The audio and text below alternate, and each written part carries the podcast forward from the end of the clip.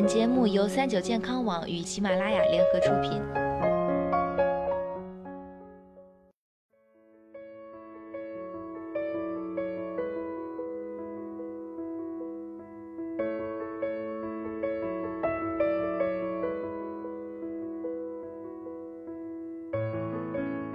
Hello，大家好，欢迎收听今天的健康养生小讲堂，我是主播探探。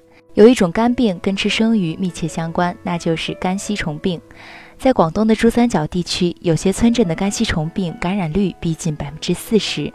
这种感染会引起胆结石、慢性胆囊炎，严重者可诱发肝硬化、肝道癌。太太常听到有朋友这样说：肝吸虫病呢，都是吃生鱼吃出来的，不吃生鱼就不会感染。深海生鱼比淡水生鱼要安全，不必担心寄生虫感染。那么究竟是不是这样呢？我们先来了解一下什么是肝吸虫病。肝吸虫病是由于肝吸虫成虫寄生于人体肝内胆管所致，比较隐匿。它的传染途径是感染者的粪便进入小河、池塘中，被淡水螺吞食，在螺体内发育形成尾幼，再侵入淡水鱼虾继承囊幼。健康人吃了这种没有煮熟或生的鱼虾，就可能会被感染。百分之七十的感染者可能没有明显症状，百分之二十的感染者就诊时就已经是肝吸虫病晚期了。不少患者甚至到了肝硬化，追查病因时才发现有肝吸虫感染。只有百分之十的病人在早期出现急性胆囊炎的症状，比如上腹疼痛、腹泻、高烧、肝肿大等。在此，探探要提醒所有吃过淡水生鱼以及接触过淡水鱼虾的人群，都应该做肝吸虫的排查。一是做大便检查，看看有无肝吸虫的虫卵；二是抽血查肝吸虫抗体。一般来说，抽血找到抗体，基本就能确诊了。生鱼是目前已经明确的肝吸虫病感染途径。从接诊来看，百分之九十的肝吸虫患者都有吃生鱼的经历，部分人甚至非常喜爱吃生鱼。但不要以为只有经常吃生鱼才会感染肝吸虫，其实有百分之二的感染者从来都没有吃过生鱼。为什么不吃生鱼也会感染上肝吸虫呢？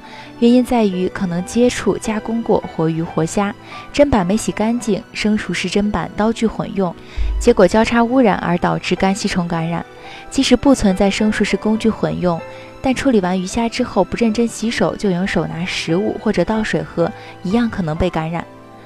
预防肝吸虫感染，首先要养成良好的卫生饮食习惯，建议采用医务人员的标准七步洗手法。切肉、切鱼虾的砧板和菜刀，每次用完清洗干净；处理生熟食的工具分开使用。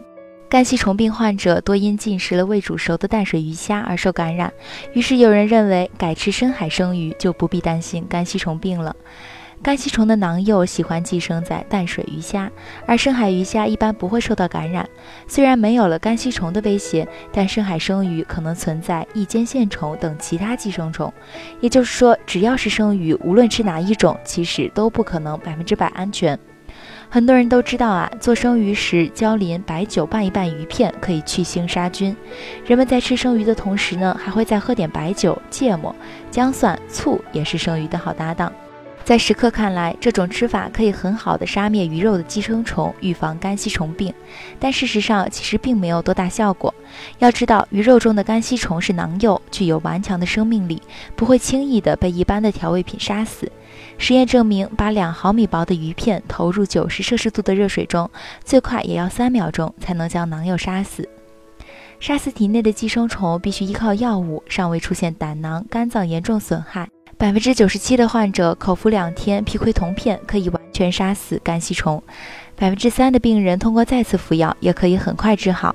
总之，预防肝吸虫病应该加强食品加工卫生，注意个人饮食卫生，少吃或不吃生鱼，勤洗手，生熟食分开处理。好了，今天的节目到这里就要和大家说再见了，我是主播探探，我们下期再见吧。